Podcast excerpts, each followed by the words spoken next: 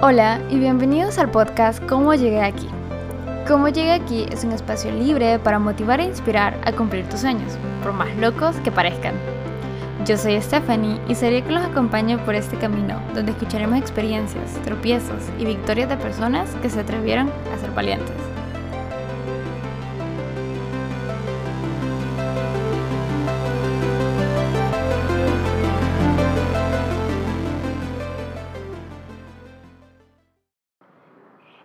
Episodio tenemos como invitado a Miguel Lardizábal, fundador y coach en Cinta X. Cinta X es un centro integral de aprendizaje ejecutivo. Y él nos va a estar contando más de qué se trata ese proyecto. Bienvenido, Miguel. Hola, muchas gracias por tenerme aquí. Estoy muy feliz de que hayas aceptado la invitación. Pues es que aquí es para los locos, ¿no? Que se atreven. Así es. Y pues eh, me alegra entre, entre muchísimas cosas porque eh, yo sé que me vas a ayudar a mejorar este podcast potencialmente. Claro, pero no, no yo, sino la idea ya es muy buena.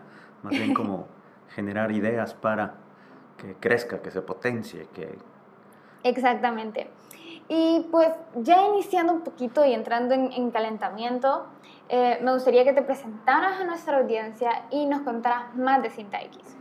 Yo soy una persona que soy adicta al brillo de los ojos en la gente cuando adquiere una nueva habilidad, mm. ya sea de comunicación o de habilidades blandas de gerencia. Yo soy Miguel Ardizábal, soy un me he convertido en un coach ejecutivo y he tenido la fortuna de tener una carrera internacional.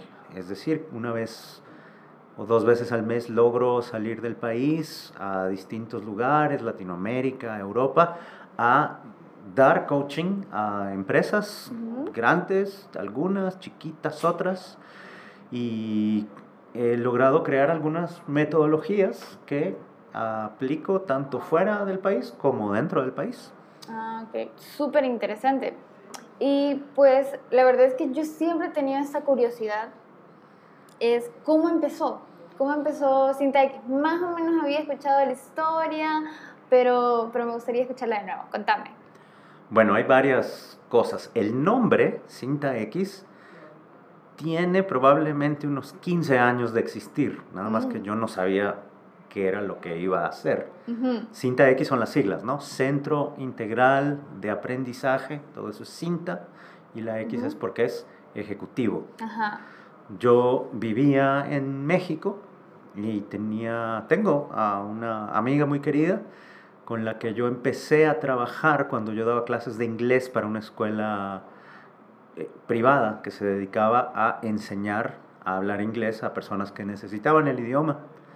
Y cuando terminé de trabajar allí, junto con mi amiga, nos salimos al mismo tiempo de la empresa, yo le decía, si yo algún día tuviera una empresa, la voy a llamar Cinta X, que se va, se va a llamar así Centro Integral de Aprendizaje Ejecutivo o Centro Internacional para las Artes Ok, ok. Ahí jugaste con, con las, las, siglas y llegaste como al punto, hey, esto me encanta. Correcto, correcto, porque me ha gustado muchas cosas, la comunicación en general me ha gustado, me ha interesado y también me han gustado las artes, es decir, el efecto, la, el efecto que tiene sobre la gente, alguien que está parado en un escenario y que entrega algo, comunica algo. No importa que sea un evento artístico o que sea un evento de un seminario o que sea una clase o que sea algo que sea de interés para alguien más. Entonces tener el foro donde alguien puede expresar aquello que a otras personas le interese, eso ha sido algo que me ha interesado mucho desde, desde mucho tiempo antes. Entonces no sabía yo bien qué era. Eso solo es el nombre. Y lo que ocurrió es que en, en 2010, no, en 2007, yo dejé México y me vine a mi natal Tegucigalpa en busca de trabajo. Y tuve varios trabajos. Trabajé en una empresa internacional que se dedica a los supermercados. También trabajé dando clases en una escuela de idiomas, estuve como, como director en una escuela privada de matemáticas para niños y también estuve en un centro de tecnología, en un centro de servicio para una empresa multinacional. Una constante durante todos esos años ha sido dar clase. Yo, mi primer trabajo, el primero que tuve fue, fue como profesor de artes marciales para niños. Y después dar clases de idiomas a adultos. Y entonces logré, logré entender que mi pasión era, era estar frente a un grupo y lograr enseñarles algo. Y en el último trabajo, fuera de dar clases, que tuve, ahí fue donde conocí por primera vez a, a un coach ejecutivo. Entonces yo trabajaba en esta multinacional, tenía un puesto gerencial y recibí coaching de un tipo fabuloso, así un, un gurú de la comunicación. Y tuve, tuvimos una charla de 10 minutos y yo le contaba cómo a veces tenía yo la inquietud de saber qué significaba salir y hacer algo por mí mismo, ya no trabajar en una empresa. Y en esos 10 minutos esa persona me dijo algunas cosas que me resonaron tanto que no puedo decir que de inmediato me convertí en coach, pero dije, eso que hizo en mí, yo quiero hacerlo con los demás. Y ahí empecé a estudiar qué implicaba ser coach, qué hacían los coaches, cómo podía alguien certificarse para ser coach y cómo y quién lo estaba haciendo en Honduras, en fin, muchas cosas hasta que surgió la idea de decir, bueno, yo creo que puedo hacer una carrera como coach de manera profesional, incluso montar una empresa que se dedique a dar coaching. Ok, y ya que estamos hablando de qué es un coach, te, todavía tengo como la pregunta, ¿qué es? ¿Qué es un coach? Me estás diciendo que vos lo investigaste y todo, pero a este nivel ya cuando ya tenés como unos añitos en el mercado, ¿qué es un coach? Es la pregunta de los 64 millones. hay, no hay una teoría específica de lo que es un coach, pero si se pudiera resumir a algo, es alguien que está muy bien preparado para darte alguna asesoría uno a uno, para que tú puedas liberar algo que necesitas destrabar para brillar un poco más dentro de tu trabajo. Ahora, digo que no, no está escrito en piedra porque hay varios tipos de coaches. Yo conozco, por ejemplo, eh, la línea de coaching de vida. Entonces, esta es una persona que te va, te va a ayudar uno a uno a entender cómo están tus relaciones de familia, tus relaciones de pareja, qué tan balanceada tienes tu vida, tu trabajo, tu, tu, ejercicio, tu alimentación. Y entonces te va a dar un unas ideas holísticas de manera integral para que tú puedas mejorar tu vida. Mi coaching, el que doy yo, es muchísimo más técnico. Yo parto ya de la, del, del supuesto de que la persona quiere cambiar. No, no tengo yo que venderle la idea de que él tiene que cambiar o ella tiene que cambiar, sino eh, esta persona ya, ya sabe que necesita desarrollar alguna habilidad blanda principalmente, para su siguiente reto en, la, en su carrera, su siguiente reto en el trabajo, algo. Entonces, el enfoque que le da al tipo de coaches como, como yo, los que se dedican a esto, no es un coaching de vida, sino que es un coaching de habilidades blandas. ¿Qué es una habilidad blanda? La... El trabajo requiere dos tipos de habilidades, cualquier trabajo que uno tenga. La habilidad dura es la habilidad técnica, la habilidad científica. Entonces, por ejemplo, uno habla con un ingeniero civil, entonces una habilidad dura del ingeniero civil es hacer cálculos estructurales. Es, ah. es, poder determinar si un puente se va a caer o no. Es poder determinar cuál es la mezcla exacta entre cemento, y metal para que la estructura se vea imponente y funcione. Oh. Una habilidad dura también de un ingeniero en sistemas es utilizar Python. Una habilidad dura de un diseñador gráfico es evidentemente dibujar, animar, colorear. Oh, entiendo. Entonces, como el conocimiento científico teórico, más o menos por ahí dijiste. Y entonces la habilidad blanda es la que te... A ver si yo, yo inventando aquí, es la que te hace mejorar y ser más productivo. No, no, sería productivo, sino que mejorar ese conocimiento eh, teórico o no. Más o menos. Es decir, una habilidad blanda es la que te va a ayudar a que tú mejores dentro de una organización, ya sea tuya o ya sea de alguien más. La habilidad blanda es aquella que tiene que ver con las relaciones sociales de trabajo. Cómo te comunicas, cómo hablas en público, cómo convences, cómo persuades, cómo trabajas en equipo, mm, cómo pides ayuda. Ese tipo de cosas que tienen que ver con poder desarrollarte a través de otras personas. Y lo que he descubierto es que hay un nicho.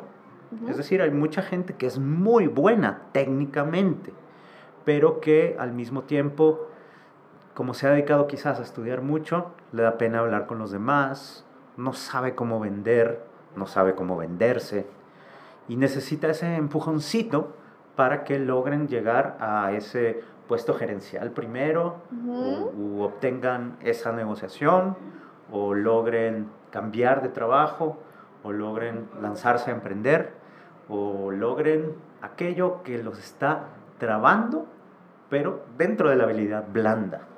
Entonces, sí, creo que las dos, eh, porque puede que, te, como decís, puede que tengas todo el, conocimiento técnico eh, que necesitas para ser un gerente, pero no tenés las habilidades sociales y emocionales, podría decirse, para eh, llegar a ese puesto y cumplirlo a cabalidad, más o eh, menos. Está súper bien entendido. Incluso, sí, sociales, emocionales van un poco de la mano.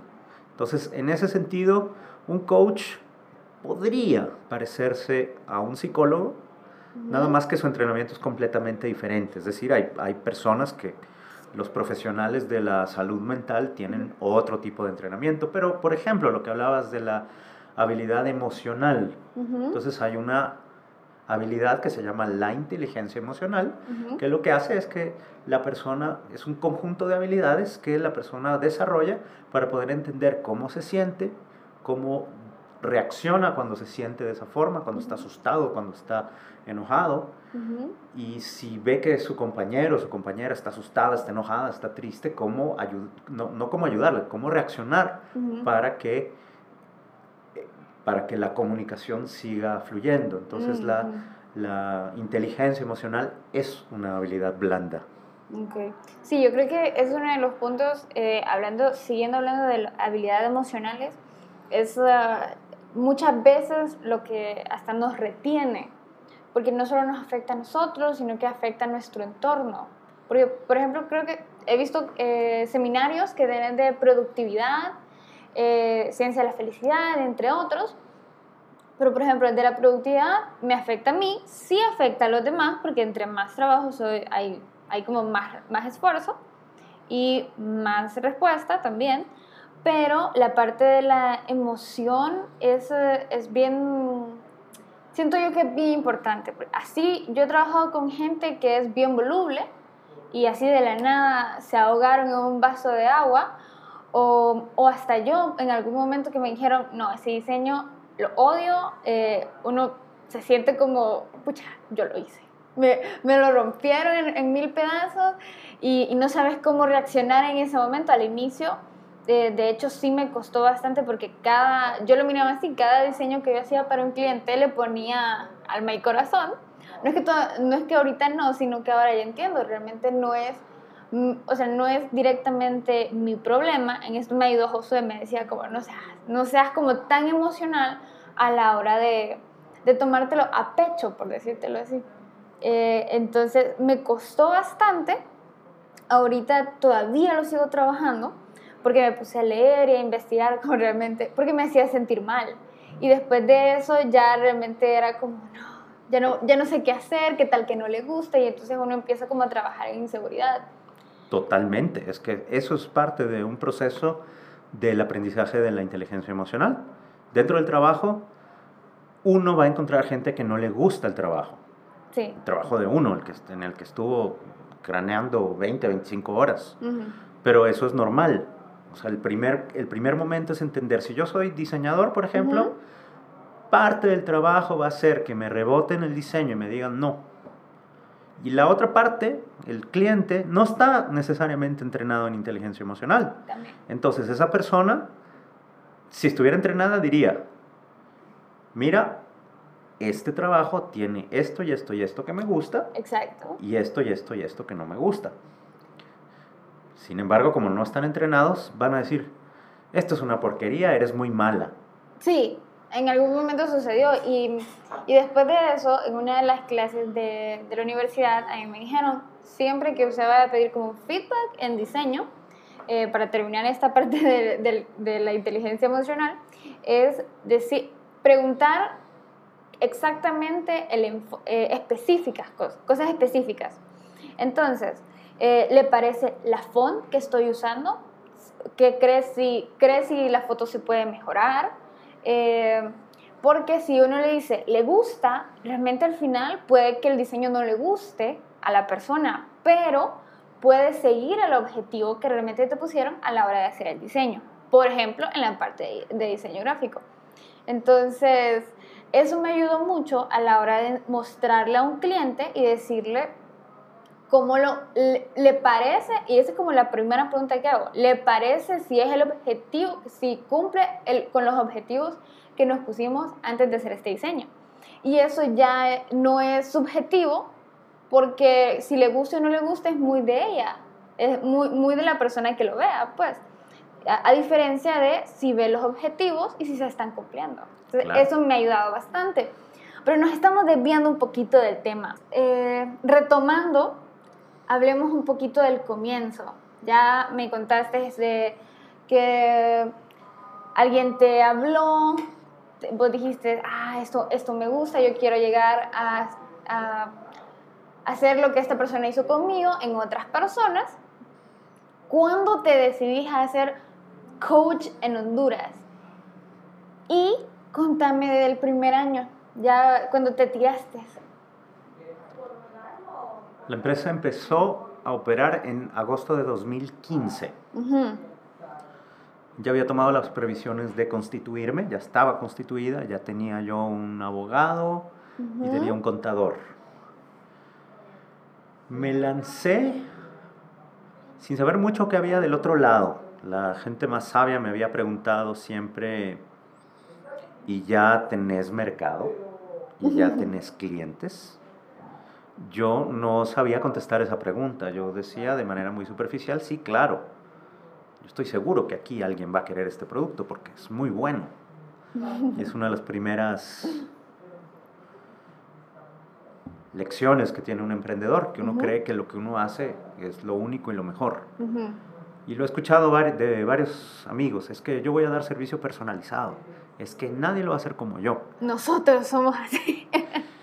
A todos nos pasa. A todos nos pasa. A todos nos pasa. Llega un momento en que uno se da cuenta que ni uno es el primero, ni uno es el mejor. Y que si no hay en el mercado un modelo de negocio tan fabuloso como nosotros nos lo imaginamos, no es por falta de imaginación, es que no es práctico. Entonces yo creí salir ese primer año con coaching de comunicación. Eso era lo, lo, único mío. Yo decía, yo tengo un coaching de comunicación fabuloso. Yo les voy a dar a ustedes una, unos certificados de coaching en comunicación para que usted hable en público, para que usted negocie, para que usted persuada. Y además, también si quiere, le voy a curar sus charlas. Curar sus charlas, ¿qué es eso? Me preguntó mucha gente. Bueno, es que si usted ve una charla, un TED Talk, Eso está curado, es decir, está ensayado, está escrito. Hay un director, hay alguien allá, Chris Anderson, que es el que se encarga de fijarse que el estándar de TED se, se desarrolle. Entonces eso era mind blowing, ¿no? Para todos, wow, no, yo no sabía que esto se hacía. Sí, claro, y yo lo sé hacer. Yo soy uno de los pocos en Honduras que lo saben hacer. Entonces yo me lancé con esa idea. Yo puedo hacer esas dos cosas que nadie más puede hacer. Y sí, más o menos tenía razón. No mucha gente hace lo que, lo que mis coaches y yo sabemos hacer. Pero eso no significa que la gente solo esté esperando, ah, a ver, ¿dónde está Miguel para darle el, dinero y, entregarlo? O sea, hay una labor de venta. Y entonces, lo primero, o sea, el primer año fue, se, se oirá muy teórico y muy tonto, de duh, pero sí, el foco era vender. Entonces yo podía tener muy buen producto, pero no sabía nada de vender. Entonces, ¿qué puertas tocar? ¿A qué amigos decirle? ¿Dónde colarme? ¿Dónde presentar que eso es lo que yo puedo hacer? Entonces el primer año fue mucho de enfocarme para tratar de entender el mercado y contestar la pregunta que me habían hecho. ¿Tenés mercados? ¿Tenés clientes? La respuesta era no, no tengo clientes y tal vez tengo mercado, pero no tengo ni idea cómo desarrollarlo. Entonces, el primer año fue enfocado en hacer patrocinios y colarme mucho en, eventos de speakers. Mm. Entonces, por ejemplo, el 2015 y 2016 fue un boom de TEDx, existió TEDx Tegucigalpa, existió Pechacucha, existió Fuck Up Nights y yo tuve la fortuna de conocer a las personas que organizaban esos eventos. Incluso el primer, primer TEDx Tegucigalpa, estuve yo como parte del comité organizador, pero yo quería hablar. Entonces llegó un momento en que dijo TEDx, sí, pero si usted organiza no puede ser speaker. Y dije, ah, entonces no voy a organizar. Me salí del comité para poder dar la charla yo. Okay. Pero entonces lo que quería mucho era mostrar lo buen, lo, pues sí, lo, lo bueno que puede ser, que puede llegar a ser una oradora, un speaker en una charla. Entonces también curé a varios de los, de los speakers de ahí. Y eso empezó a generar un poquito de reputación. Pero pues lo que generé fue reputación, no generé dinero. Claro. Además que esos tres eventos, Pechacucha, Fuck Up Nights y TEDx Tegucigalpa, son eventos voluntarios. Entonces no percibía yo necesariamente dinero para ser speaker, pero generaba la reputación. Y el primer año, que fue de empezar a cambiarle el chip a la gente que me veía. Ya no trabajo en esta empresa, ya tengo mi propia empresa. Y es una empresa de coaching y el coaching hace esto. El coaching el coaching logra esto en el profesional. Eso se dice sencillo, pero fue el foco del primer año. Y el primer año la venta fue muy poca. Realmente el primer año fue un primer año de, pérdida. Después, poco a poco, fue evolucionando. Ojo, segundo año y tercer año también fueron de pérdida.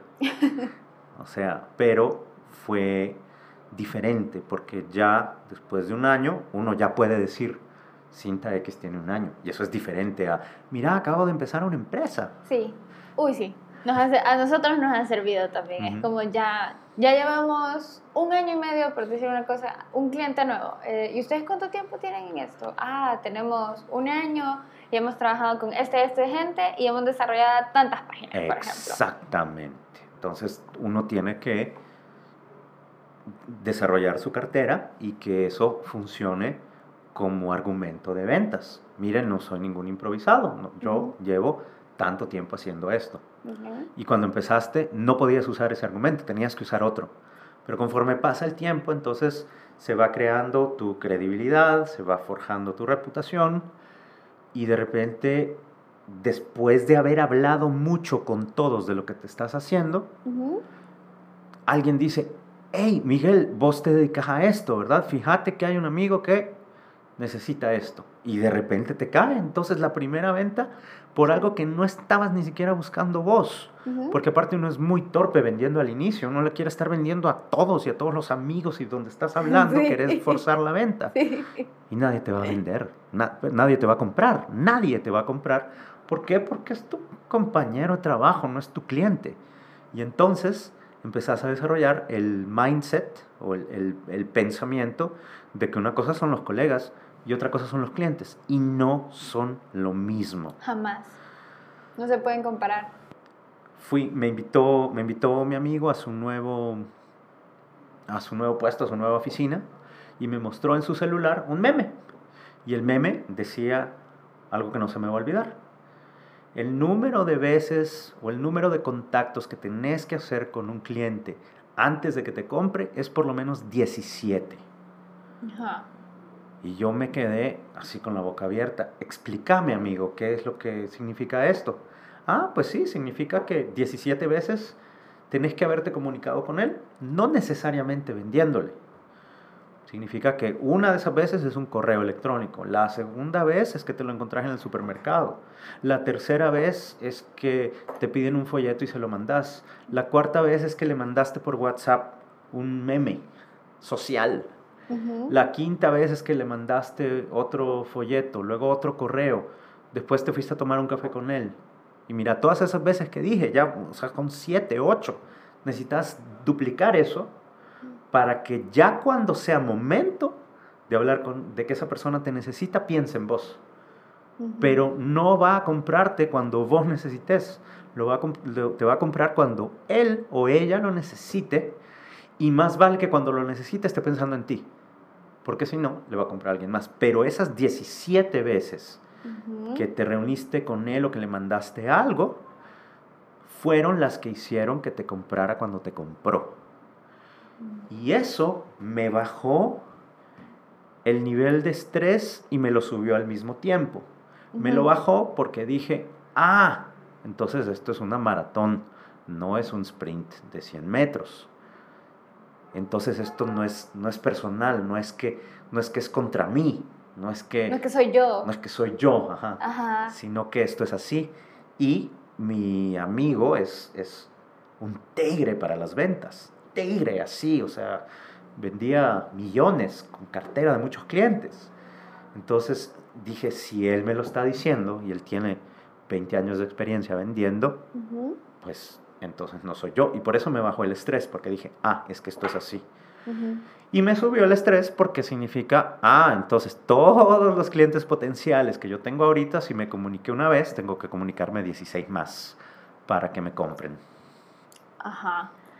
Puchica, ese fue, creo, eh, una de las cosas que nos dijiste una vez en un Creative Mornings, que estábamos queriendo ahí hacer la venta con vos. Eh, estábamos con José y nosotros como, mira, nosotros hacemos esto, esto y esto. Y porque en ese que es, eran como que ni siquiera los primeros años, eran el los primeros meses que decidimos tirarnos y era como a la persona que mirábamos le decíamos. Entonces vos nos dijiste, Mina, la verdad es que vos tenés que, em, o sea, exactamente lo que dijiste, pero en otras palabras, como tenés que estar en la mente del cliente, hablándole qué, uh, qué esto, qué lo otro, contándole chistes o lo que vos querrás. Em, y, y, eso se, se nos quedó en la mente, porque nosotros decíamos, tiene sentido. Querés estar en la mente de las personas para cuando te necesiten, piensen en vos.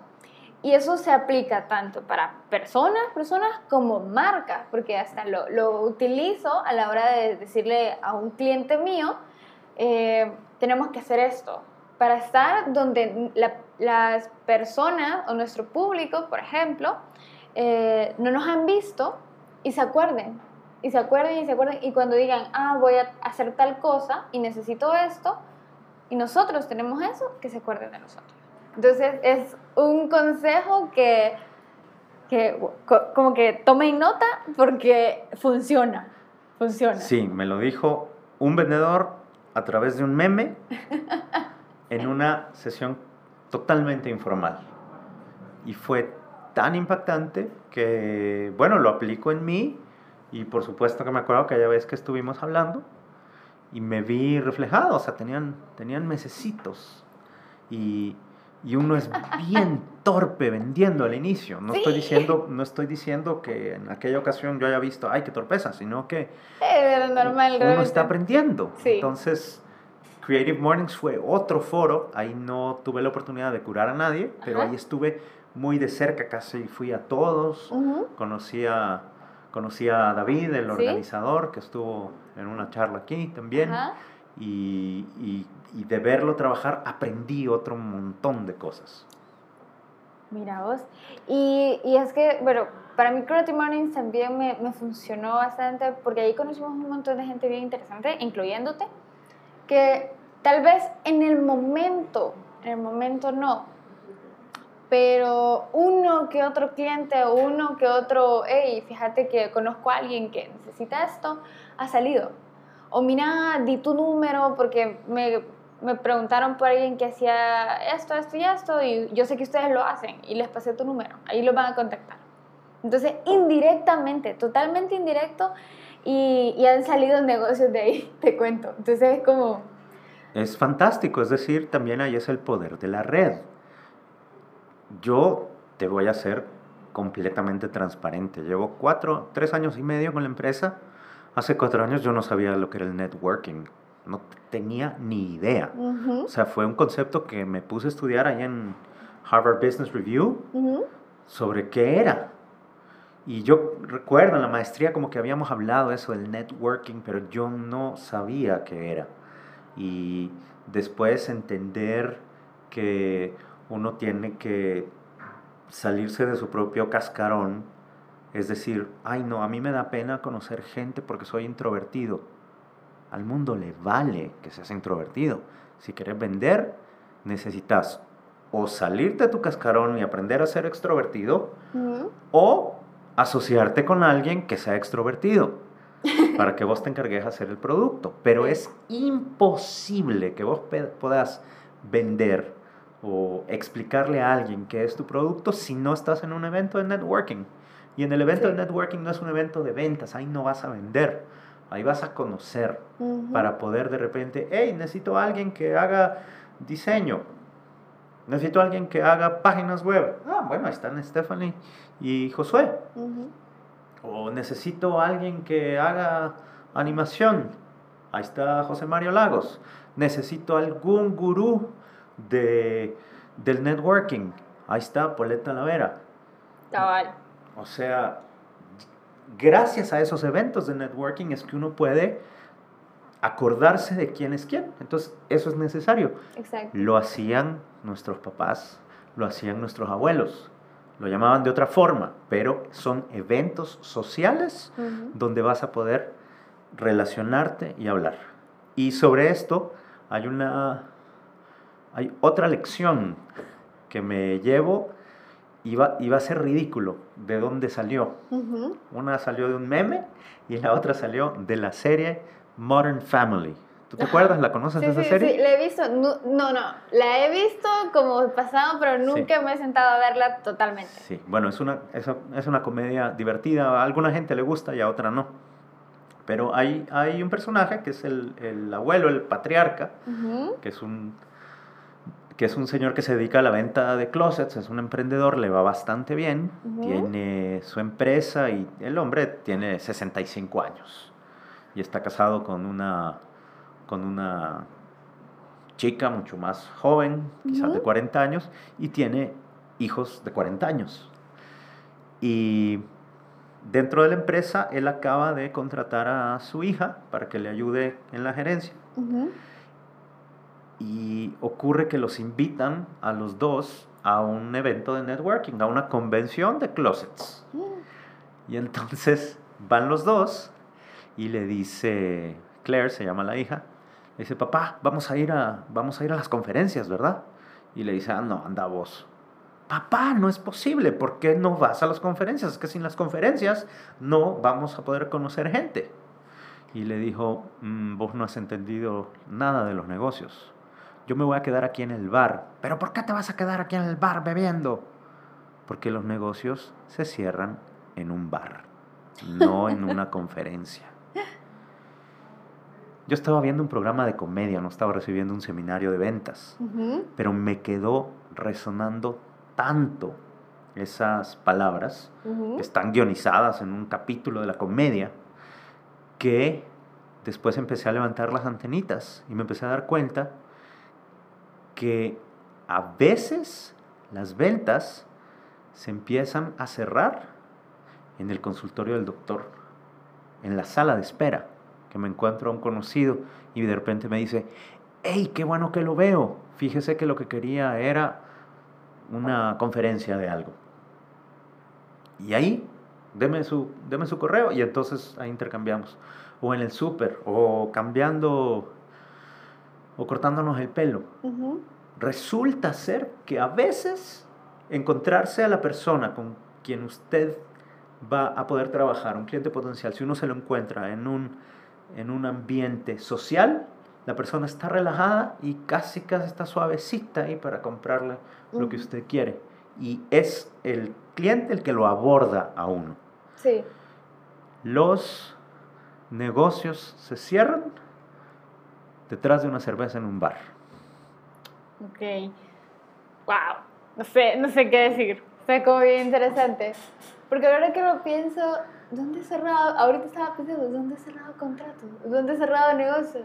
Normalmente como en la oficina o cosas así, en un lugar donde hay mucha tensión, por decirlo así. Entonces, ahora que lo pienso, tiene sentido. Y yo tenía un, bueno, tenemos un amigo en común con Josué, que esta persona y sus clientes se llevan bastante bien al punto que se ponen a, se, se, citan para almorzar juntos y nosotros decimos como, wow, esa es como una relación de pura confianza, de ya no solo es clientes, sino que también son eh, amigos, por decir una cosa, y, y, ellos siguen trabajando y se conocen el uno a otro y confían en unos en, en, los otros, y es como bien interesante. Eh, hablando, siguiendo hablando del primer año, este, ¿Qué fue lo más difícil de este primer año? Sin lugar a dudas, cerrar con pérdida. Es descorazonador. O sea, uno lleva el control financiero y uno está viendo primer mes pérdida, segundo mes pérdida, tercer mes pérdida, cuarto mes tablas, quinto mes pérdida, sexto mes una ganancia así chiquita que igual no compensa y así hasta el mes 12 y no hubo ganancia. Entonces, uno seriamente se cuestiona si está haciendo lo correcto. Sí. Y seriamente fue, fue, fue plática de, familiar, ¿verdad? Porque fue plática familiar en un inicio, haber, haber preguntado, ¿me lanzo? Mi esposa dijo, sí, hombre, o sea, hagámoslo. Es, Qué bella. Es un proyecto juntos y, lo hacemos. Si vos querés, yo quiero. Eh, pero después de un año uno se pregunta, porque es, es una. Es una separación entre lo que a uno le apasiona y ver y ver que no entra plata. ¿Debería yo de estar haciendo esto? ¿Fue una buena idea? Y sí, eso, eso es sin lugar a duda lo más difícil del primer año. Ok. ¿Qué miedo venciste durante todo ese, ese rato que vos dijiste? Porque está el miedo de ¿qué voy a, qué voy a hacer? ¿Verdad? Que es como uno de los primeros, ¿qué voy a hacer? No está entrando plata, así como decís. Eh, tengo cosas que pagar, mis hijos necesitan tal y tal cosa. Eh, hay que vivir, ¿verdad? Entonces, pero fuera de eso, porque eso es un miedo común, todas las personas que emprenden lo tienen, ¿qué otro miedo venciste?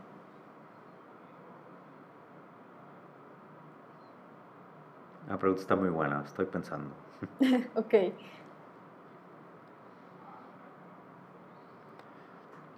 Yo creo que hay dos, dos principales. Uno,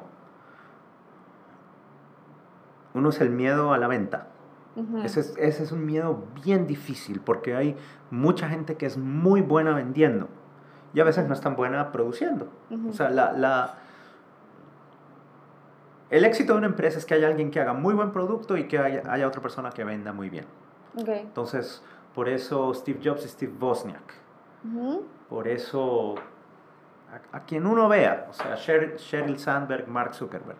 O sea, hay un, una dupla, casi siempre hay, hay un equipo de trabajo que, que, hace, tiene muy buen producto y el otro que lo vende y no necesariamente el que vende es bueno haciendo producto y viceversa.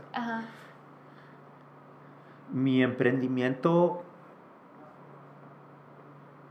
estaba al final del primer año estaba ya pues pues solo. Significaba que ya el producto lo tenía y tenía que aprender a venderlo. Entonces el primer miedo fue pues hay que aprender a vender cuando yo no había vendido nada. Y los libros dicen, sí, es que todo lo que tú hagas es una venta y tú te estás vendiendo a ti mismo cuando no sé qué, pero es diferente cuando tú tienes un sueldo mensual, sabes que va a llegar el cheque. Sí. Pues puede ser que estés vendiendo, pues estás vendiendo teoría, porque tienes tu trabajo asegurado. Sí. Cuando tu cheque depende de que vendas, significa que tienes que aprender a vender y te estás midiendo tú mismo por resultados. Si vendo, entra plata a la empresa. si no. vendo y tengo miedo, no va a entrar plata a la empresa y no voy a, no voy a tener para ese mes. Entonces, ese es el primer miedo. Y el segundo fue un miedo que se reveló y se resolvió de manera práctica. Voy a explicar qué es. Al final de ese primer año, consideré seriamente regresar al mercado laboral. Todos lo hacemos en un momento. Bueno, pues me tranquiliza escuchar eso. Empecé a preparar mi currículo, me metí al rollo de, bueno, voy a empezar a buscar trabajo. Busqué en los empleos, empecé a decirle amigos, y yo creo que estaba yo como en la tercera noche aplicando, estaba frente a la computadora y era en un organismo internacional, en algo era que me pedían 30 mil cosas y entrar al sitio y subir el CV y contestar unas preguntas. Y después dije, bueno, una vez que haga yo o que termine todo este proceso, tengo que sentarme con el entrevistador y convencerle de que me contrate porque soy muy bueno y porque ta, ta, ta hey, eso es vender. Yo lo que quiero es, con una venta de mi persona como producto, lograr convencer a esta empresa que firme un contrato conmigo para intercambiar servicios por plata. Es exactamente el mismo esfuerzo que me tomaría preparar un producto muy bonito, bien diseñado, y sentarme con, no con el reclutador, pero con mi cliente, con el gerente de recursos humanos, para decirle, cómpreme este producto. Y allí dije, oh, es el mismo esfuerzo. Entonces, si va a ser el mismo esfuerzo, mejor me dedico a vender el producto de mi empresa que a vender mis servicios como profesional. Y entonces se disipó todo miedo de si iba a poder lograr trabajar o no. Porque solo pensar en meterme otra vez a ser reclutado, a un proceso de reclutamiento, a venderme, me detuvo porque era el mismo esfuerzo que vender mi producto. Se disipó ese miedo. Nunca lo pensé así. Sí, mind blown. Sí, así, así, claro que, claro que sí. Porque sí, también estuve en un momento, eh, incluso con José, como lo hacemos. Incluso yo hasta fui algunas entrevistas y, y hasta con el punto de que no voy a aceptar esto, no voy a aceptar esto. Ya uno iba como predispuesto, a mí me ha sucedido porque yo decía, yo soy de este, este y este, me gusta trabajar en pijama, quiero tener mi espacio, no quiero estar aguantando gente, que sea whatever, etcétera, etcétera, etcétera. Entonces ya iba uno predispuesto. Eh, al final, pues no, por, por esa y otras razones, nunca se me, se me, se me dio. bueno, hay unas que sí, me acuerdo que sí, y había una que era de irme para San Pedro. O sea, así una oferta súper buena que para una chava de 20 años que te la ofrezcan con ese sueldo era como... Era, era bastante interesante porque era casi lo mismo que ganaba mi hermano. Entonces, eh, que era básicamente diseñar interfaces y todo lo demás con una empresa, pero el punto y el, lo que yo dije no era que era en San Pedro. Y yo no conozco San Pedro. Sí, literal, no conozco. ¿Y qué implicaba? Implicaba irme sola, implicaba que me tenía que cambiar de universidad, un montón de cosas que yo dije, mm, y si mejor, y eso creo que fue un punto que, que después de eso quedé como, tiene sentido, eh, y si mejor me dedico, o sea, me esfuerzo en ganar lo mismo con lo mío. Buenísimo. Que posiblemente no es la misma idea que vos tuviste, pero yo era, eh, eso fue lo que pensé. Si mejor me dedico, si está bien pagado, ¿por qué no me dedico a hacer lo mío? Me dedico a meterle esfuerzo y yo se lo dije a José y, caímos como, tiene sentido. Que tal vez es como la, la, misma idea, pero en diferentes, de diferentes ángulos. Eh, que mi meta sea el sueldo que yo habría ganado allá. Ajá, exacto. Y después de eso eh, sí cambió bastante como mi mindset, es decir, le voy a echar, le voy a echar y, y después de eso empezamos a ver cómo mejorar, eh, qué cosas nos faltaban, por qué estos chavos venden a este precio y nosotros no, y así, y un montón de cosas empezamos a mejorar. Es que uno se vuelve un creído insoportable. O sea, eso de, sí, trabajar en pijama, es que yo quiero trabajar en pijama. Uno se vuelve un arrogante, creído y a uno le gusta trabajar así. Y pues sí, o sea, si uno puede darse el lujo de hacer eso, pues está bien. Hay que trabajar para poderse merecer ese tipo de vida. Y, por ejemplo, a este punto ya llevamos un año y medio, más o menos, no, miento, miento, miento, un año llevamos un año que en enero cumplimos. Y, y en retrospectiva bien, con Josué nos pusimos a pensar, no estamos ganando exactamente lo que queremos y no lo que nos estaban ofreciendo en otros lados. Eh, tenemos la meta, ya, ya después de eso nos pusimos, la, nos pusimos metas, dijimos, ok, necesitamos tantos clientes y las vamos a buscar y los vamos a buscar de esta manera.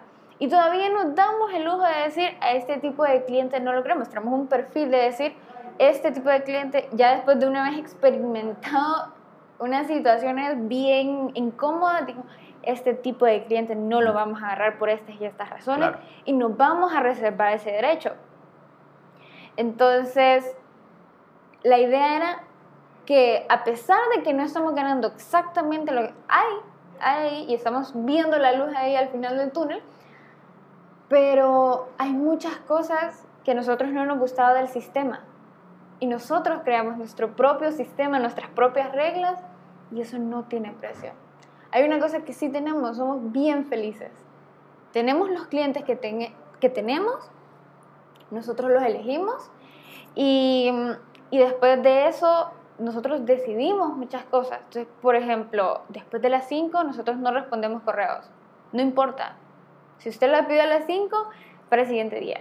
Son cositas que hay en el sistema, en, agencias, en lugares donde hay diseñadores que los explotan, que salen a las 7 de la noche.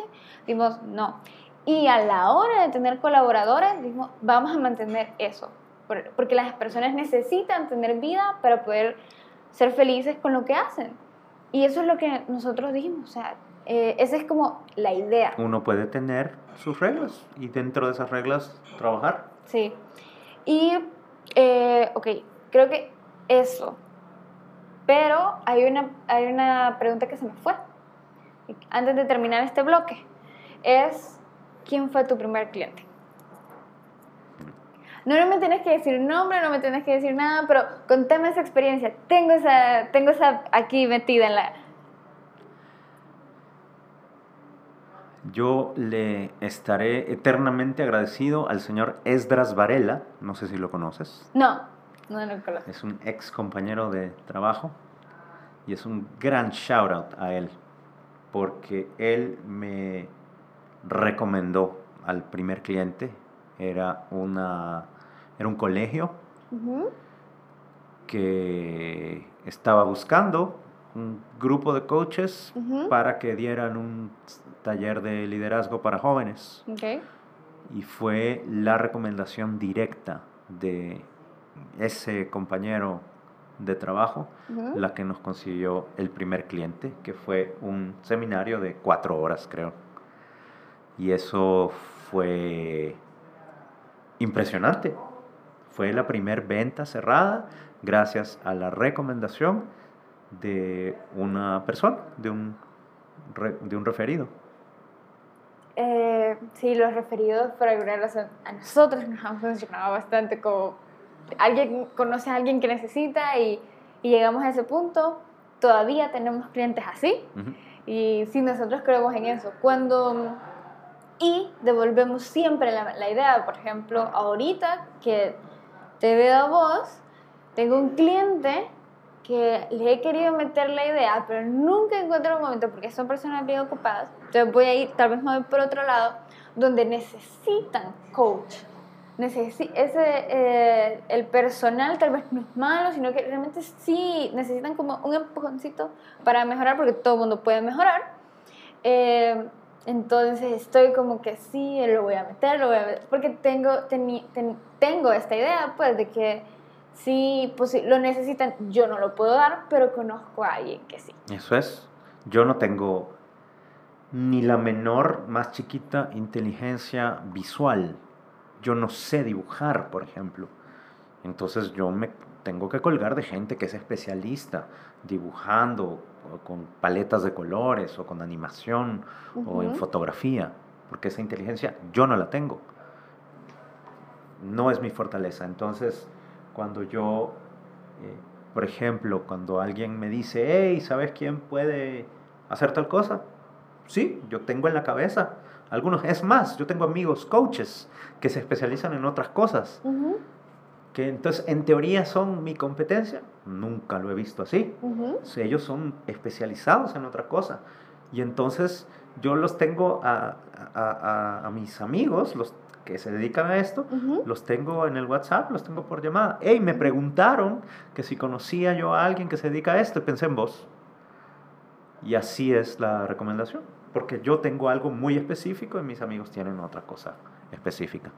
Saludo a Jorge Mejía y a Jorge Zelaya. Uh.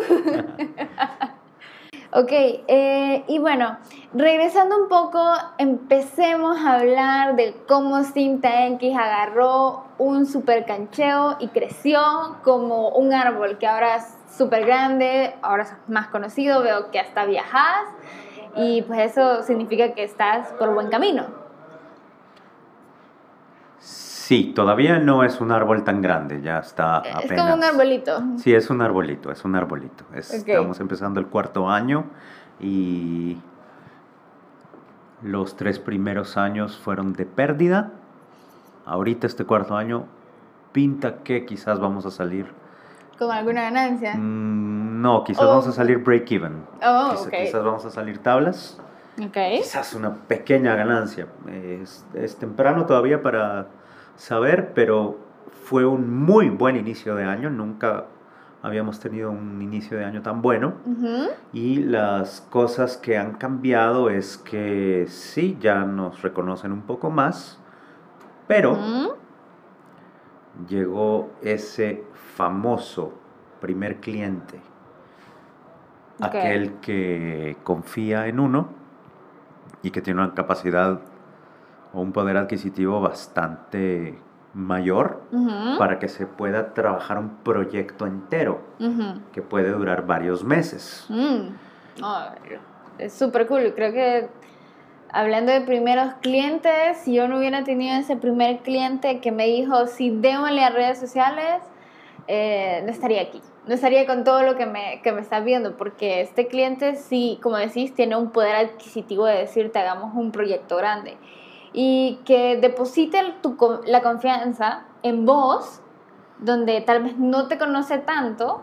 En, mi caso fue así, eh, una chavita de 20 años, eh, ofreciéndole un paquete de redes sociales y, y, pues yo nunca lo voy a olvidar. Ellos saben quiénes son, pero, pero es como bien, bien cool. Ellos seguimos trabajando juntos y se trabajan bastante bien. Ellos están bien como felices. De hecho, hasta me dijeron como nunca habíamos trabajado con una agencia que realmente dedicara el tiempo, a pesar de que son como bien demandantes de tiempo, eh, hay, un, hay un equilibrio. O sea, así como trato, los trato a ellos, trato a otros clientes.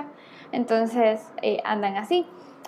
Eh, sígueme contando, yo te, te quité la inspiración. No, para nada. Lo que pasa es que ese primer cliente es con el que se hace una alianza. Hace rato hablábamos del primer, primer cliente que tuvo Cinta X, que fue un, un colegio, pero ese colegio no recompró. Y dada la naturaleza de lo que es el coaching, que se parece un poco a las capacitaciones, en ese sentido resuelve un problema parecido, no hay, o en un inicio no hay mucha recompra.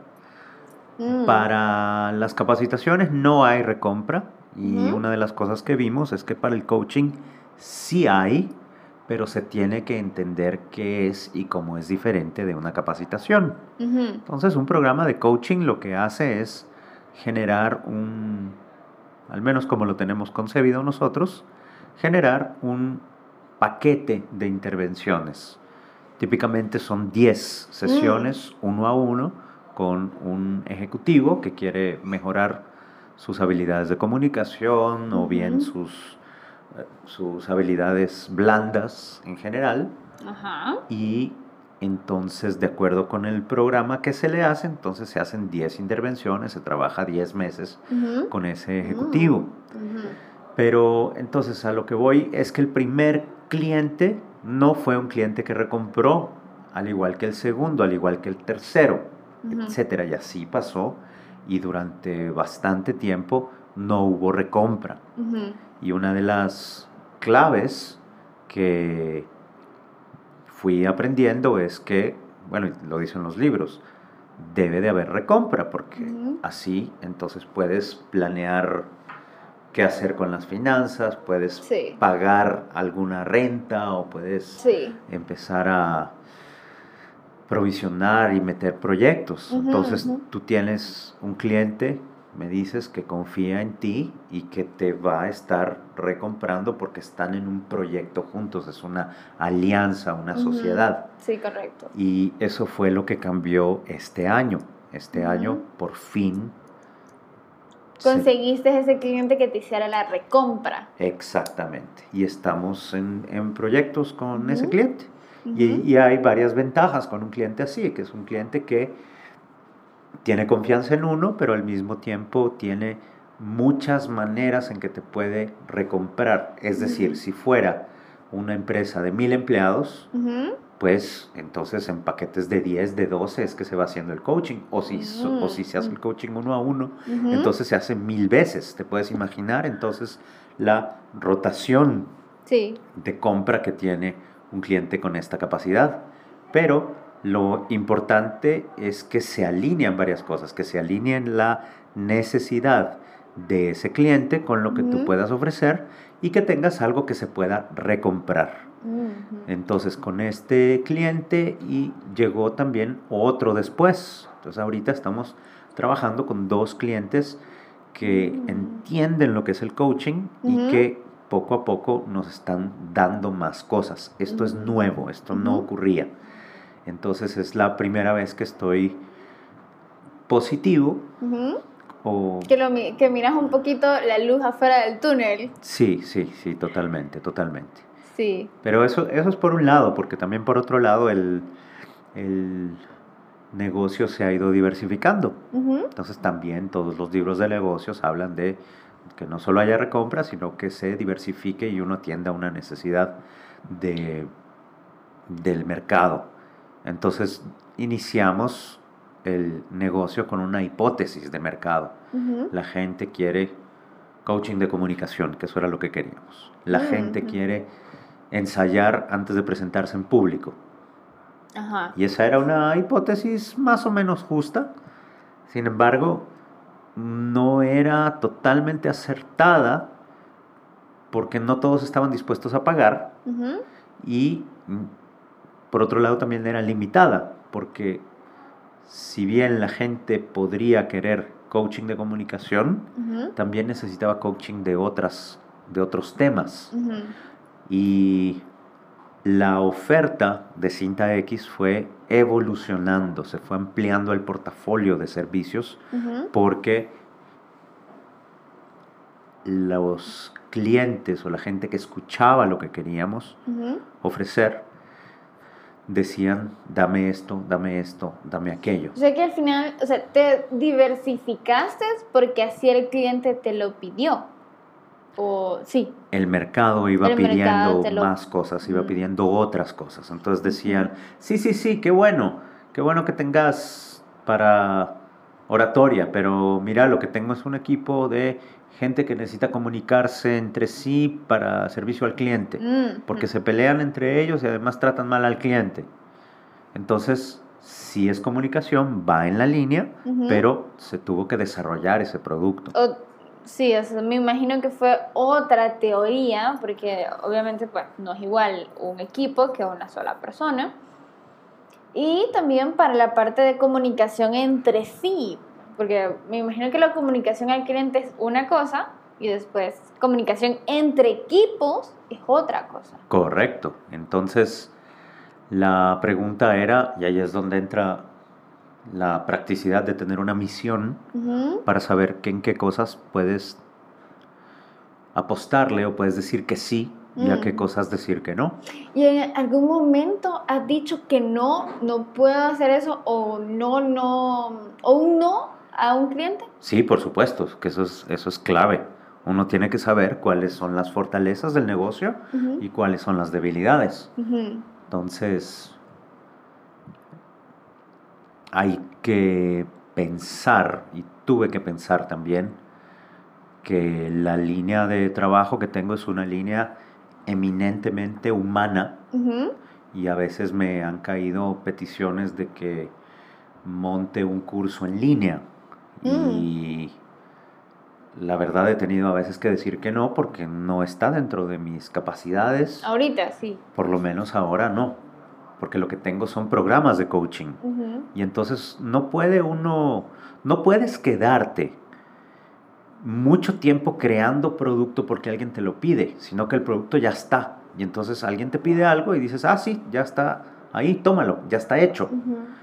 Mm, Porque si te pones a decir, bueno, voy a averiguar cómo se hace y vamos a montar la plataforma y vamos a hacer, vas a incurrir en muchos gastos, te vas a desenfocar Sí. y vas a tener que, y, y probablemente vas a dar un- hacer un mal trabajo, entonces Claro. no quieres.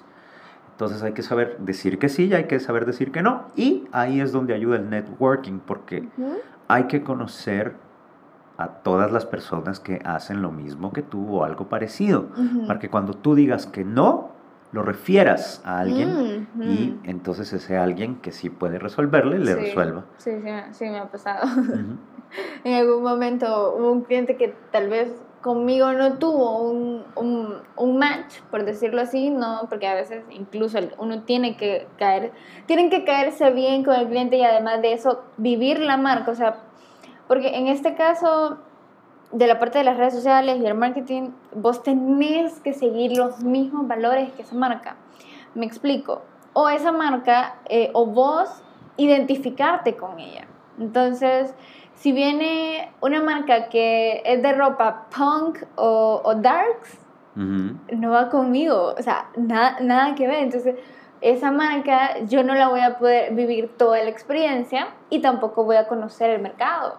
Porque como no es, no me siento identificada, entonces no, a veces incluso va a ser más, más trabajo eh, querer reconocer quiénes son las personas y cómo llegarle. A diferencia de, por ejemplo, el pan, que a nosotros nos encanta el pan dulce. Qué como rico suena el pan dulce, uy. que o una panadería, que hace poco, algo así, eh, una panadería es un nuevo cliente, de, que hace poco agarramos y, y fue como, esta, esta gente me cae súper bien, eh, son bien organizados, el producto es rico, lo vivo, lo siento, lo, lo saboreo, quedamos como se eh, y, y, está bien, hacemos un, un buen match. Entonces, eso es lo que a veces sucede. Pues, se me fue la línea la, se me fue la línea, estábamos hablando de referencias. Sí, entonces, sorry, entonces, eh, hubo una vez que sí, no hicimos match con un cliente y yo le dije, ¿sabe qué? Le voy a referenciar a alguien y, em, que, tal vez sí vaya con su línea y cabal, eh, terminaron trabajando juntos porque ellos se cayeron bien, se entendieron y, y entonces eso es como súper cool, pues también como decir, decir no porque tal vez tus capacidades o porque tus principios, tus valores, lo que sea, o lo que vos creas, eh, también eh, te, te, te, deje, te deje ser libre de elegir, pues. Sí, correcto, es una libertad que, que vale la pena tener también, sobre todo en un, en un inicio, cuando uno es una empresa pequeña. Uno va a dedicarle tiempo y corazón a algunas cosas que mejor que te gusten. Sí. Porque si no, estás atrapado, pues. Sí, eh, volvés al mismo, al mismo sistema de estar en, en algo en lo que no te gusta o algo que no disfrutas. Entonces, volviendo a Cinta X y todo, toda esta parte de... Me, me comentas en varias partes que eh, has cerrado años con, con, pérdidas. Sí, sí, totalmente. Y, mm, y ya, pues, eh, comenzando a hablar del manejo del dinero, toda la parte de la organización, cosas bien técnicas que a la gente no le gusta hablar, pero yo sé que no me vas a decir que no. Mm. pero eh, son reales ahí. Pero son reales, es la, creo que es la parte más real de tener un negocio. Eh, porque tu sueño es súper cool, puede ser increíble y le puede cambiar la vida a las personas, pero si no generas, no estás en nada. Creo que más o menos por ahí va, eh, eso es más o menos lo que, lo que creo. Entonces, Em, hablemos un poquito de eso. Contame cómo haces ahorita con, cómo haces con tus gastos y, y la parte pues de la organización con los otros coach. Y hablemos, no sé, tal vez de préstamos, bancos y todo este tipo de cositas. El, una de las primeras decisiones que tomé al montar la empresa fue tercerizar al contador y al abogado. No sé nada de leyes, no me interesa saber nada de leyes, más que lo básico, pero sí es necesario tener a alguien que sepa de impuestos, que sepa de leyes, que lo pueda orientar a uno. Sí. No es necesario que uno sepa de todo lo que sí es necesario es que uno se pueda juntar con personas que saben cosas que uno no sabe. Entonces, el, mis costos fijos son, los trato de tener muy bajos, desde el inicio los he tenido muy bajos. Y uno de ellos es el abogado y el contador. Otro de ellos son las, las cuentas de las cuentas de correo electrónico, el, el, alquiler del local, que tengo la ventaja de estar en un espacio de coworking, entonces no necesito alquilar una oficina, pero eh, me, me, me, funciona. Y todos los gastos que conlleva tener una oficina internet, limpieza, seguridad.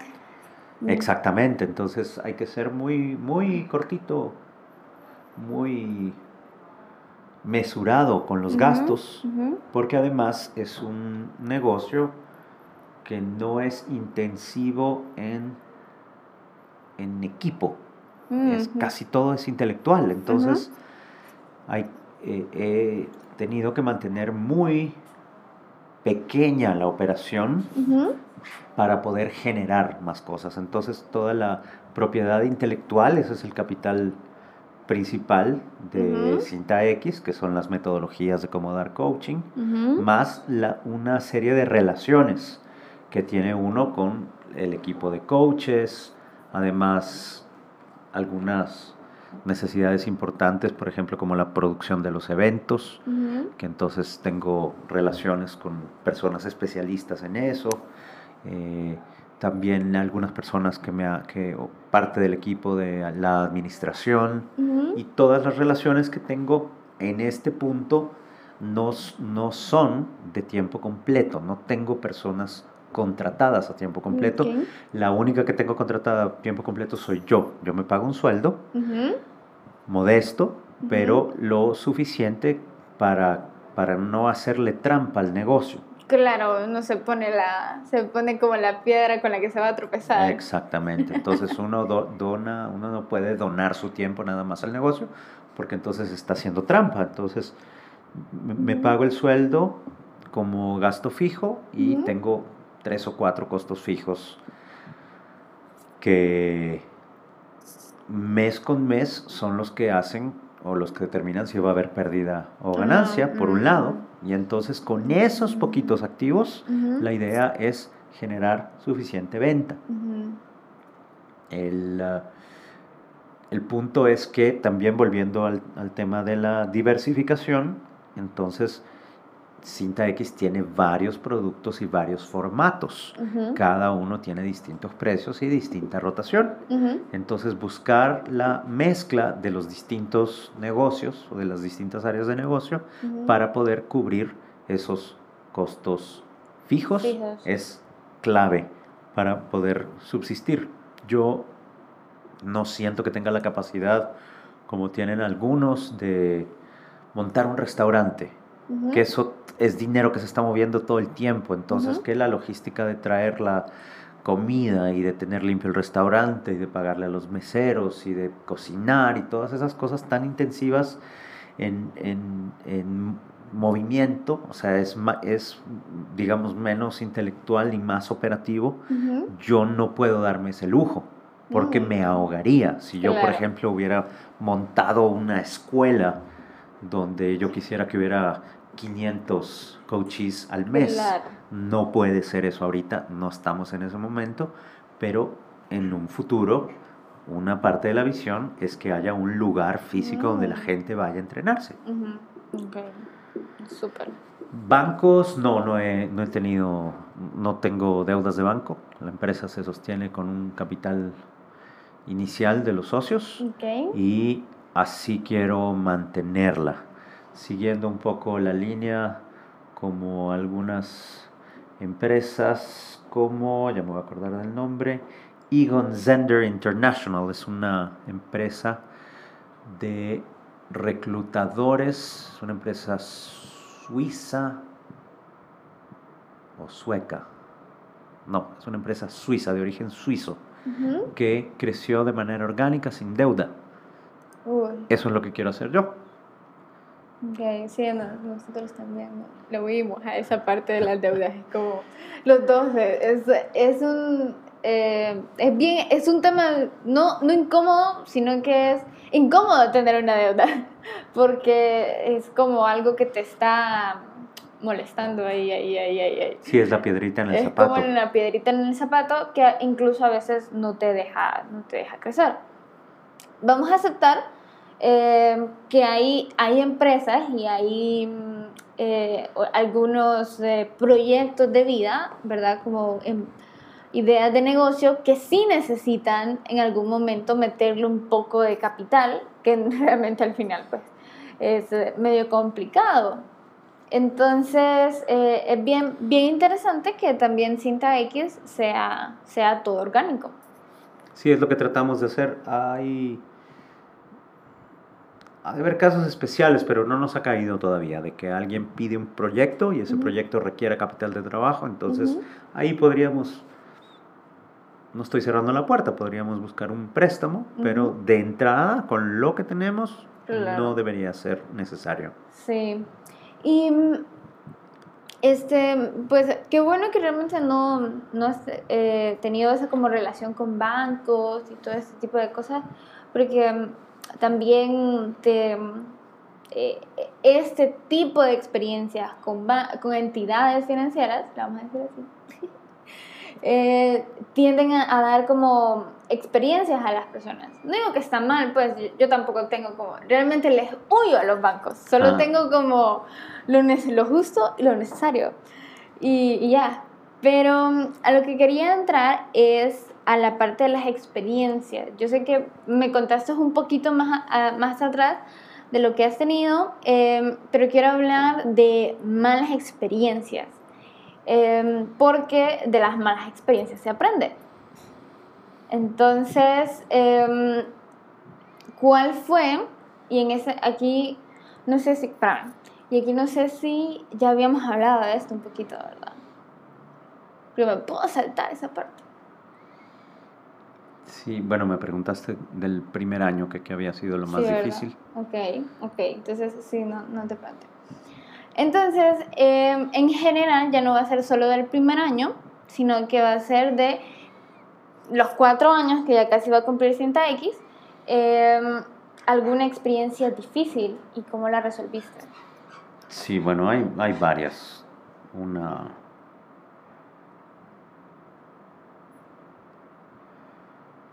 vamos a pensar alguna. La primera era aprender a cobrar. Ahorita hay un meme muy famoso de José José diciendo, es que todos sabemos vender, pero poco sabemos cobrar. Cabal. Muy divertido y todo, pero la verdad es que una vez hubo una cliente a quien yo no supe cobrarle. Entonces me dejó plantado varias veces porque no le cobré antes. Es una cosa muy sencilla. Yo solo había dicho, bueno, hagamos una cita, le doy su sesión de coaching y ya, y me paga después. Este negocio no funciona así. Lo que aprendí desde muy temprano es que se cobra antes y entonces la persona ya no lo va a dejar plantado a uno. Sí. Entonces, esa fue una de las primeritas experiencias. Otras experiencias han tenido que ver con asociarme con las personas indicadas, pero es una situación es una situación delicada porque uno quiere tener una buena relación con la gente. Y en un inicio cuando me asocié con algunas personas o había algún proyecto con algunas personas desde lo más profundo de mi corazón como que das mucho. Dices, mira, esto, todo esto es para ti, te doy esto, para que te sientas bien, para que te sientas cómodo y quedamos un año juntos. Pero la verdad es que no todas las personas tienen la, misma, la misma agenda que uno, las mismas aspiraciones que uno. Entonces, si uno da mucho, no necesariamente recibe mucho a cambio. Entonces, no es por maldad ni nada, sino que la gente tiene otras prioridades.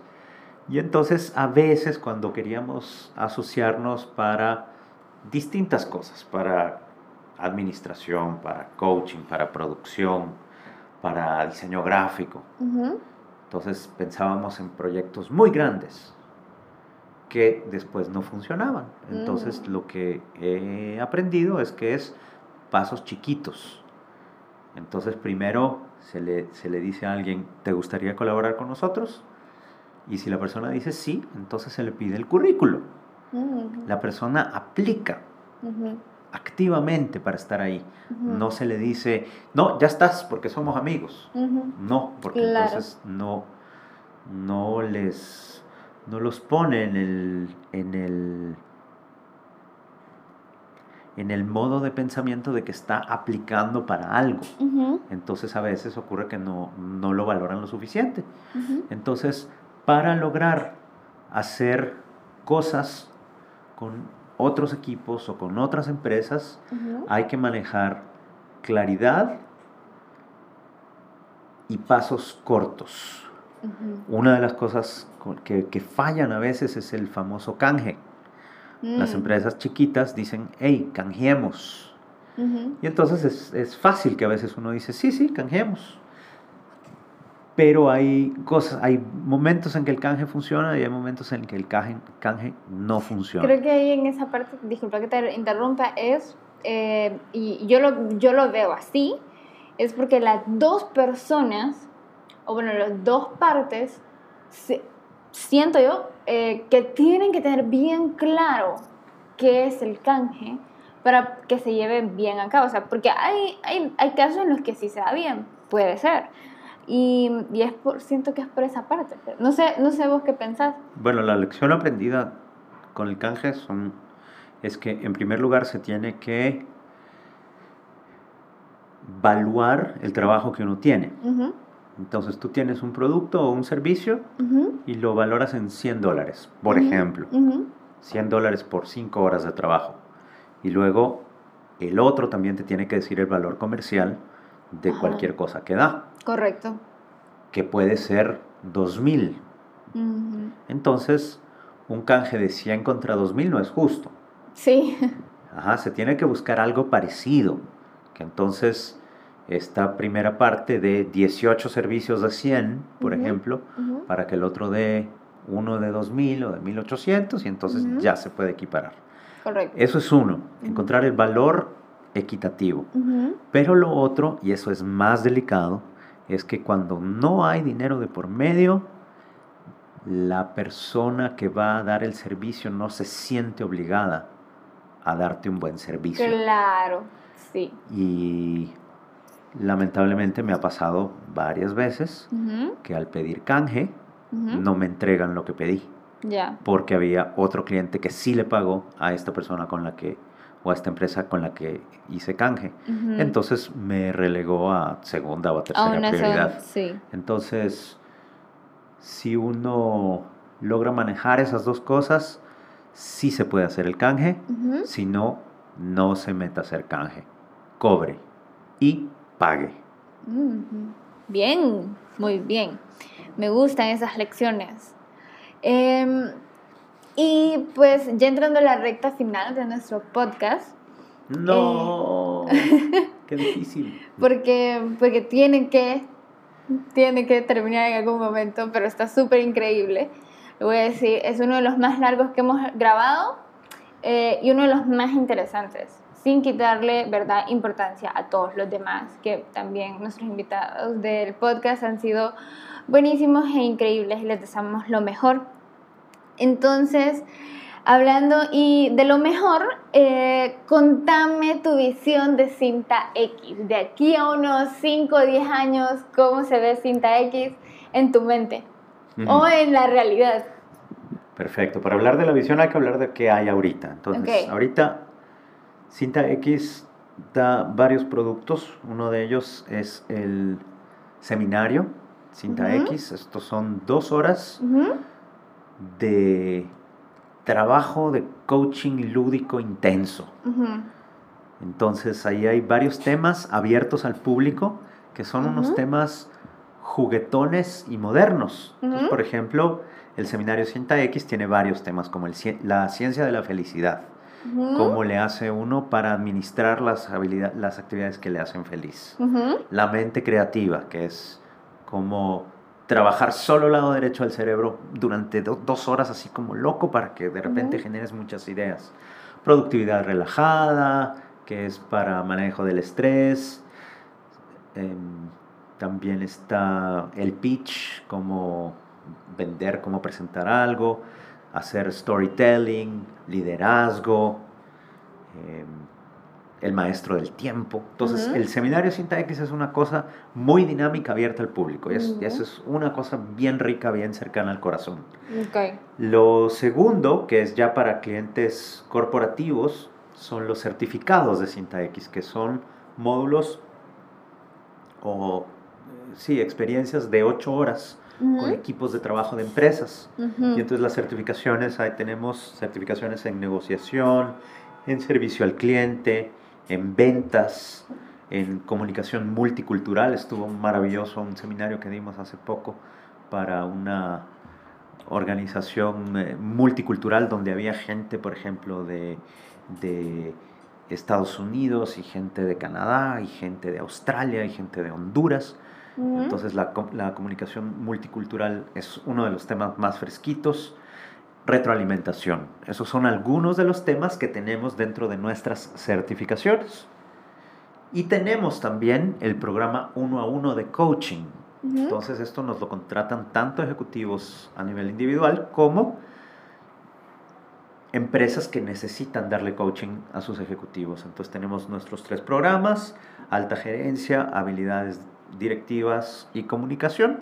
Y se les hace programas a la medida para que el coach vaya y los visite a su oficina 10 veces durante una hora, durante 10 meses, para trabajar esas habilidades. Entonces, repito, hoy día es el programa uno a uno, las certificaciones de 8 horas y los seminarios de 2 horas.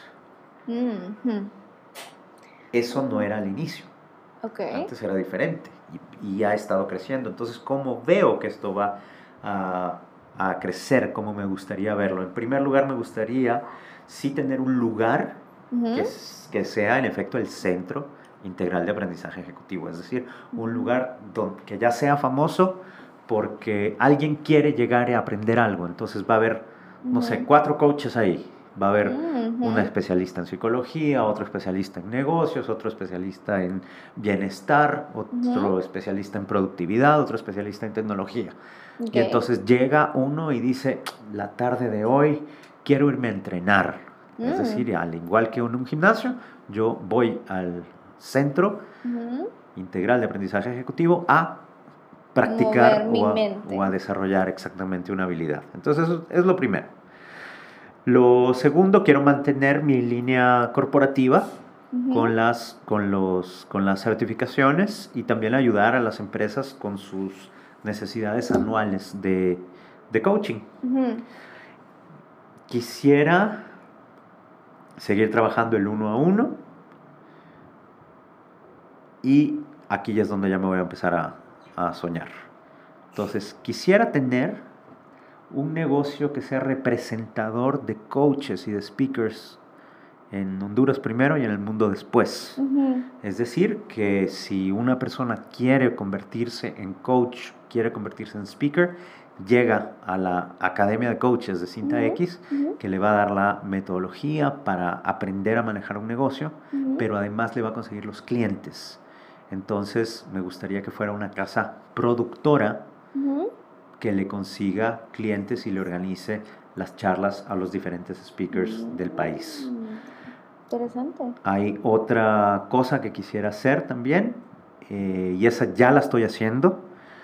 Ahí está a punto de salir el video del Techno Hue Management, que ese es un concepto que he estado estudiando yo y que he creado. O sea, el Techno Hue Management es una palabra que yo diseñé como parte de toda la investigación que he realizado por dar coaching en, en, varias partes del mundo. Entonces el Techno Hue Management es el concepto de cómo juntar en las, maneras de trabajar hoy que son a veces demasiado técnicas y poco humanas o demasiado humanas y poco técnicas. Entonces el Techno Hue Management lo que hace es juntar esas dos.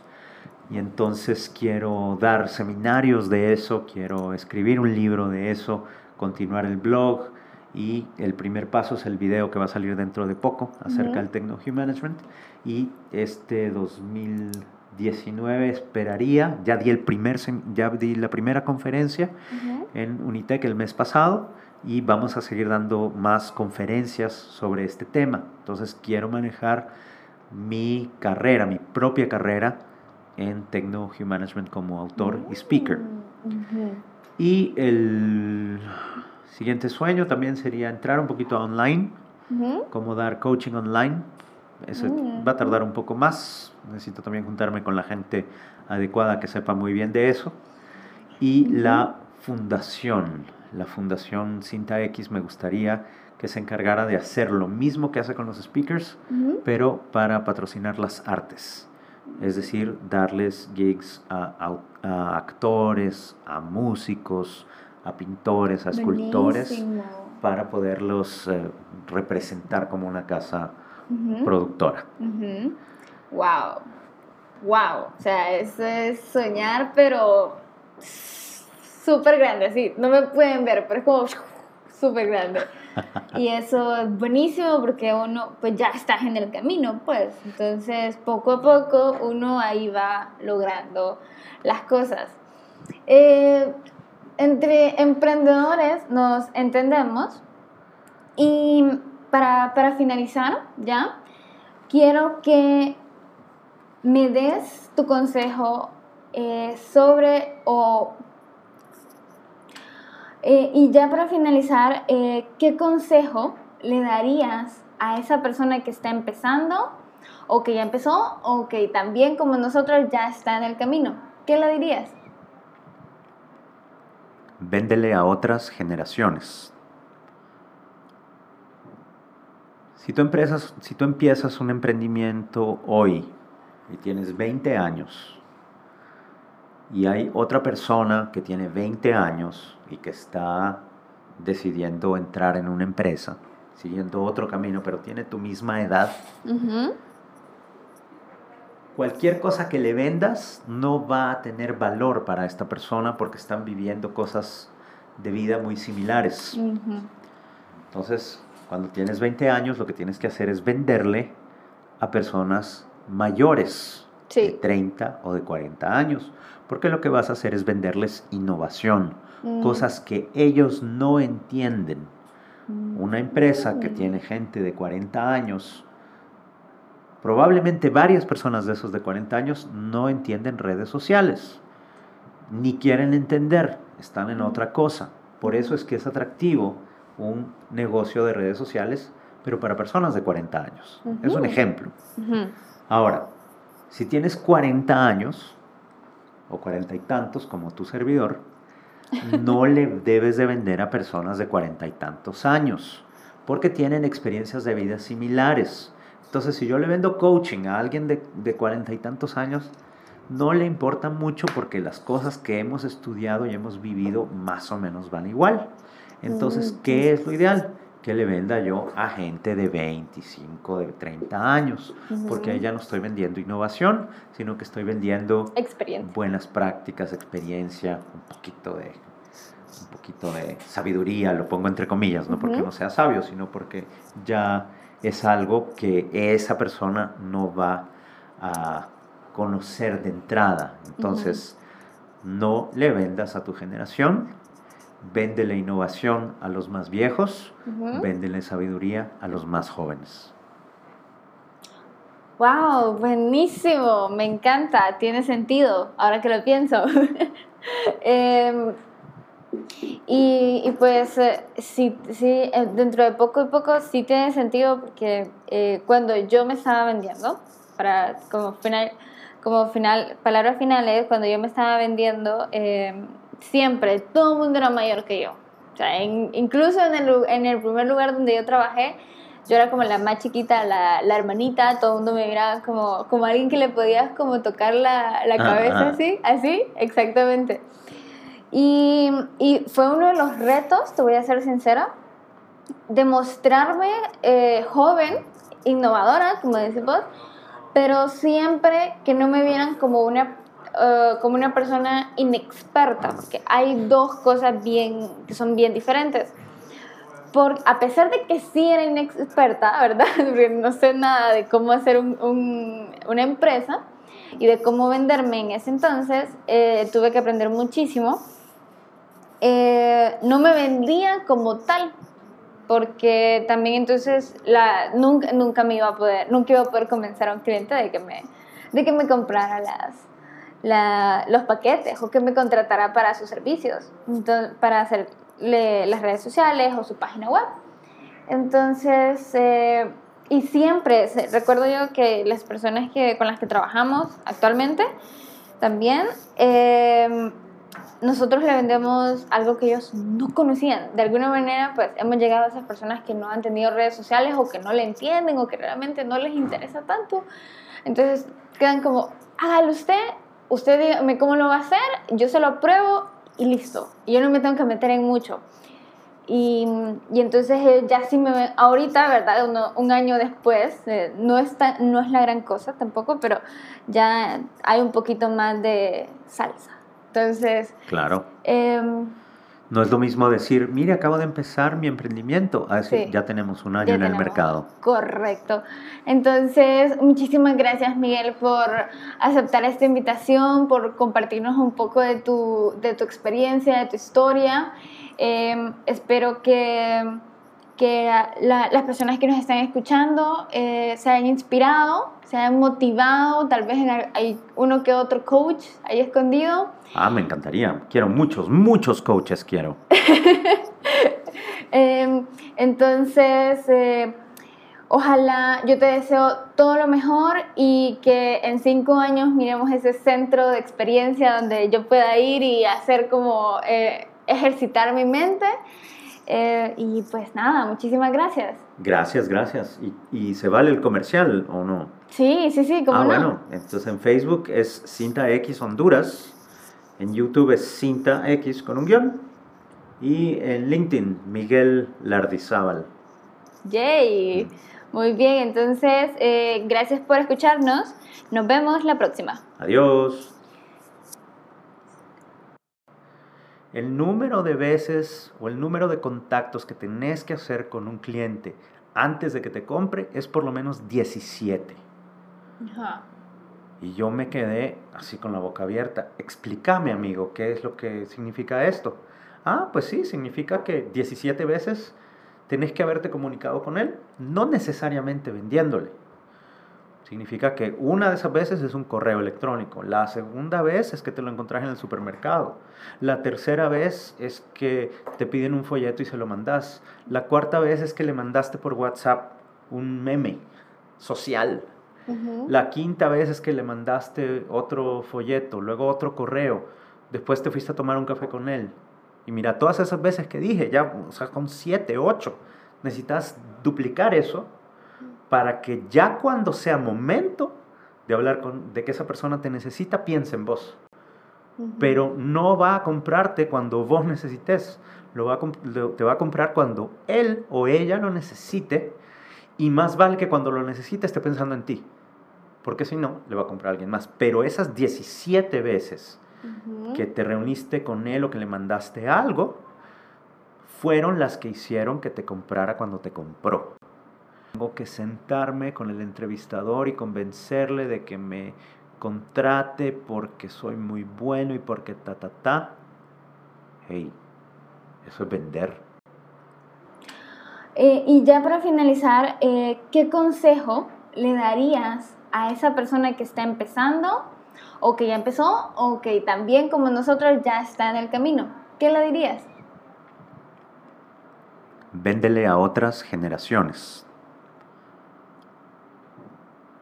Si tú, empresas, si tú empiezas un emprendimiento hoy y tienes 20 años y hay otra persona que tiene 20 años y que está decidiendo entrar en una empresa, siguiendo otro camino, pero tiene tu misma edad, cualquier cosa que le vendas no va a tener valor para esta persona porque están viviendo cosas de vida muy similares. Entonces, cuando tienes 20 años, lo que tienes que hacer es venderle a personas mayores.